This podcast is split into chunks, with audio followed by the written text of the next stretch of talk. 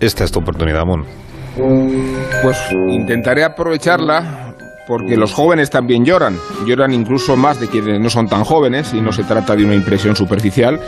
Lo demostraba aquella encuesta del CIS que trascendió a primeros de marzo. Se trataba de explorar la repercusión del coronavirus en la sociedad española y en el contexto del impacto psicológico. Y supimos entonces que los jóvenes habían llorado más que nadie, un 42,8%.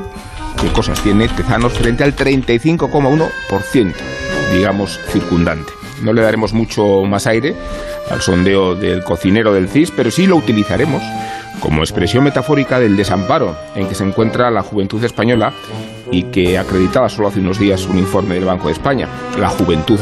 No sabemos si mejor preparada que nunca, pero sí más angustiada de cuanto lo estaba en otras situaciones generacionales anteriores.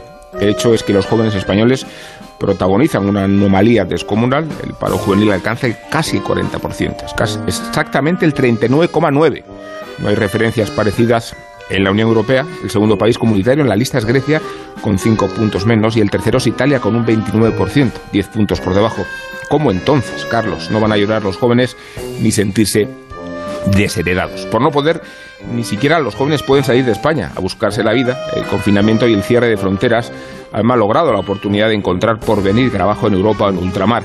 Los jóvenes son víctimas de la precariedad laboral y rara vez pueden permitirse acceder a una vivienda, motivo por el cual el 60% de los españoles que tienen entre 25 y 29 años, 60%, permanece en casa de sus padres. ¿Para qué entonces ha valido estudiar, aprender idiomas y protagonizar una generación teóricamente más preparada que las precedentes?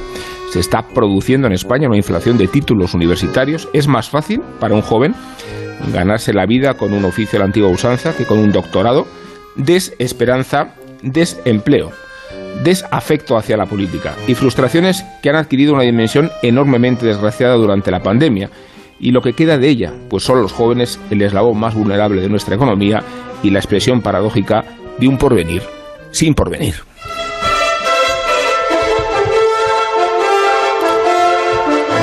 Como saben los oyentes, a las 8 de la tarde